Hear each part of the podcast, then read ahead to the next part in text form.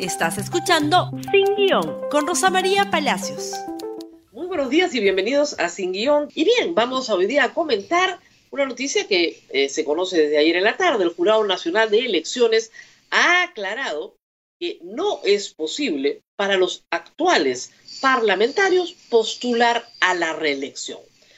Esto estaba más o menos claro desde diciembre del 2018, pero que hay, que eh, explicarlo bien para que se vea por qué se preguntaba tanto si se podía o no se podía. En el 28 de julio del año 2018, el presidente de la República, Martín Vizcarra, se dirigió al país, en el famoso mensaje de 28 de julio, y propuso cuatro reformas constitucionales para ser llevadas a referéndum. Ustedes recordarán la Junta Nacional de Justicia, el sistema de financiamiento de partidos políticos, eh, por supuesto, la bicameralidad y la no reelección de congresistas.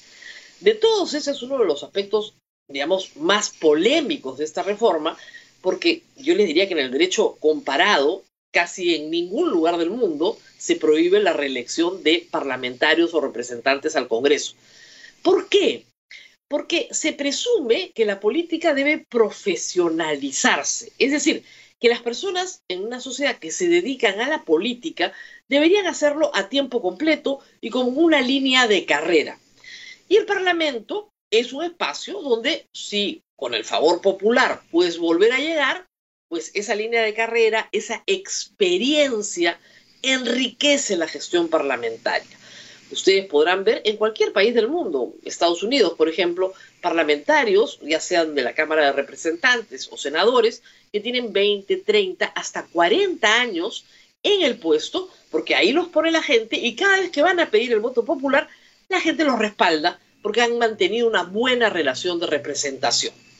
Pues bien, cuando el presidente de la República hace este anuncio, ustedes recordarán, la mototaxi reacciona, se conocieron después el intercambio de mensajes, lo llamaron traidor, miserable, pero en el momento en que el Congreso se resistía a aprobar esta reforma, se hizo una cuestión de confianza, se presentó como proyecto de ley y se sometió a referéndum en diciembre del 2018.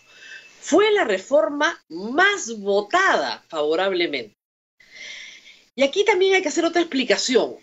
En el Perú, los congresistas que van a la reelección no son mayoritariamente apoyados por el pueblo. Y ahí están las estadísticas. A veces postula hasta la mitad del Congreso a la reelección. Es decir, el 50% de los 130 congresistas, imagínense ustedes, 65, 60, postulan a la reelección.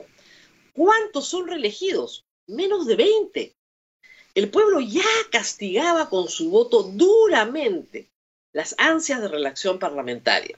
Es decir, ya había un mecanismo de control popular sobre la reelección. Pero, reitero, esta reforma fue apoyada masivamente. ¿Por qué? Porque hay algunas caras, ¿no es cierto?, que aparecen constantemente en los medios de comunicación que la gente percibe casi como los únicos congresistas y que tienen efectivamente 5, 10, 15, 20, 25 años en el Parlamento y hay la percepción de que son los mismos de siempre que se quedan para siempre, aunque verdaderamente no fuera así. Entonces, cuando se disuelve el Congreso el año pasado, el 30 de septiembre del 2019, la primera pregunta que se hacen los congresistas disueltos es, nosotros podemos participar en las elecciones de enero del 2020 porque les leo el artículo de la Constitución para que ustedes entiendan la complicación. El 90A, el artículo 90A, que es el agregado aprobado en referéndum, dice, los parlamentarios no pueden ser reelegidos para un nuevo periodo de manera inmediata en el mismo cargo. ¿Qué es un nuevo periodo? Esa era la definición central. El Jurado Nacional de Elecciones para el 2020 definió que un nuevo periodo se iba a iniciar el 2021. Es decir, el periodo 2016-2021 es un solo periodo de cinco años. Por lo tanto, los congresistas disueltos sí podían postular a la reelección, porque era el mismo periodo. Y de hecho, así sucedió. Y tenemos algunos de ellos que han sido reelegidos. el caso de Gino Costa, el caso de Alberto Belaunde y algunos congresistas también de Fuerza Popular. Pero luego, luego, Alianza para el Progreso presenta una consulta al Jurado Nacional de Elecciones preguntándole si los congresistas elegidos en enero de este año podían postular a la reelección porque no venían del periodo anterior. Y luego también, hay que decirlo, Acción Popular este fin de semana en su plenario tuvo una discrepancia porque un grupo de congresistas dijeron no nos pueden prohibir inscribirnos como precandidatos para postular, ¿no es cierto?, el próximo año al Congreso. Y en la Asamblea algunos decían, pero si está prohibido por la Constitución, no, no, un momentito. Es decir, había un grupo de congresistas que tenía la esperanza de que el Jurado Nacional de Elecciones les dijera que sí se podían reelegir. La esperanza se terminó ayer, gracias a Dios. Pero vayamos un poquito más allá. ¿Qué dice el artículo de nuevo? Los parlamentarios no pueden ser reelegidos para un nuevo periodo, ya definimos cuál es el periodo, de manera inmediata, ya definimos que es inmediato, en el mismo cargo. ¿Cuál era la esperanza de que no fuera el mismo cargo? Es decir, supongamos que se aprobaba un esquema de bicameralidad en los próximos meses. Por lo tanto, quien postula al Senado no es congresista, ¿no es cierto? Porque Senado es un cargo diferente. Senador es diferente. Alguno podría decir, diputado también es diferente que senador. Pero en todo caso, la bicameralidad abría la puerta a la posibilidad de reelegirse. ¿Qué hacer entonces, ¿no es cierto?, para quedarse en el cargo hasta que eso suceda. Vacar al presidente de la República. Colocar al señor Merino de presidente del Perú, hacer tiempo para ir a la bicameralidad y generar un Senado donde los actuales podían reelegirse.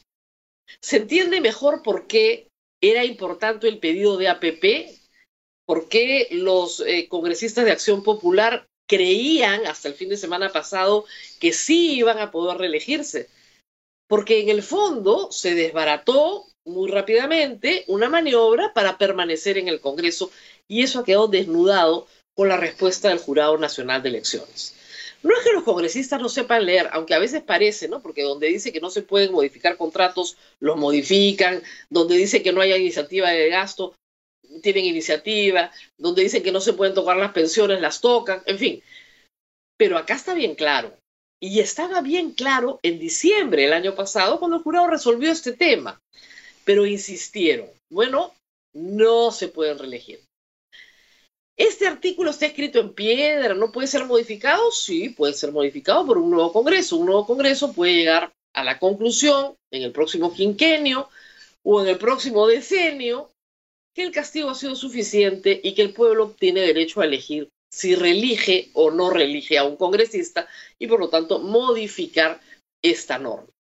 Por supuesto, no impide que los congresistas que se retiren, tanto los del Congreso disuelto como los elegidos en el periodo 2021, postulen a gobiernos regionales, eh, alcaldías municipales, alcaldías eh, sean provinciales o distritales, en el año 2022, que está a la vuelta de la esquina. Cargos además que sí permiten gastar, cosa que a estos congresistas les gusta. Cargos que tienen presupuesto público, donde van a estar más contentos y más satisfechos. Antes de despedirnos, habiendo agotado el tema de la reelección parlamentaria y quedando claro que no se pueden reelegir ni con trucos ni con trampas, déjenme mencionar algo que ha sucedido anoche y que es preocupante. Se quiso discutir todas las eh, sugerencias presentadas por distintas organizaciones políticas al reglamento de elección de magistrados del Tribunal Constitucional. Órgano que es importantísimo en el contexto en que vivimos, ¿ok? Porque es el que dirime los conflictos entre Ejecutivo y Legislativo. El que le dice al Legislativo, y le ha dicho varias veces en este quinquenio, tus normas son inconstitucionales. Muy bien, pues el reglamento se aprobó en tres horas, se acusó a Gino Costa de querer dilatar y se ha aprobado un reglamento que tiene serios problemas. ¿Por qué? De acuerdo a Iván Lanegra, secretario técnico de la Asociación Civil Transparencia, pasas O sea, eres apto para ser elegido, puede votar el Congreso por ti, puedes obtener los 87 votos si los consigues, si es que obtienes dos de 12 puntos en solvencia moral. Dos de 12 puntos en solvencia moral. Con dos nomás ya estás. Con dos puntos de 12, o sea, jaladazo. Si, la nota máxima es 12 y saco dos, estoy bien jalado, ¿no? O sea, les queda claro. Ya, con dos de 12 pasas con un punto de cinco puntos de trayectoria profesional.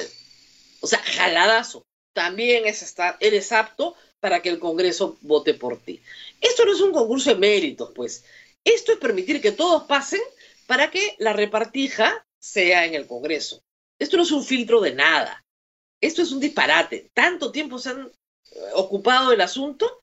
Según Iván Laner, esto es como pasar con 04 ¿no es cierto?, a la ronda final, donde te eligen con 87 votos.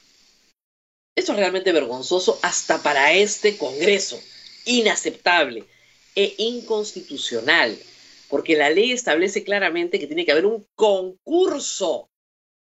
Esto no es un concurso, esto es como los que se juegan la baja, ¿no es cierto? El último que queda, ese pasa a la final. No puede ser, francamente, francamente no puede ser. No esperamos nada bueno de este concurso, la verdad. Ojalá, ojalá que a diferencia de la vez pasada, gente respetable se retire y no participe en este mamarracho. Porque si lo vas a competir contra personas que tienen dos puntos de 12 en solvencia moral y un punto de 5 en trayectoria profesional, bueno, esa no es la compañía que quieres, la verdad. Si eres honorable, si eres exitoso en tu profesión, esa no es la compañía que quieres. Gracias por estar ahí. No se olviden de compartir este programa en Facebook, Twitter, Instagram y YouTube. Y nos vemos el día lunes. Hasta pronto. Gracias por escuchar Sin Guión con Rosa María Palacios. Suscríbete para que disfrutes más contenidos.